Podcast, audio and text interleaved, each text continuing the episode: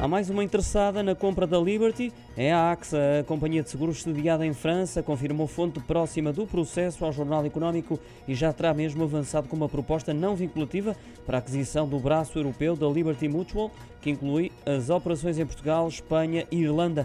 A AXA está assim na corrida, tal como a Generali, a Allianz e a Zurich, que avançaram com uma proposta na quarta-feira passada.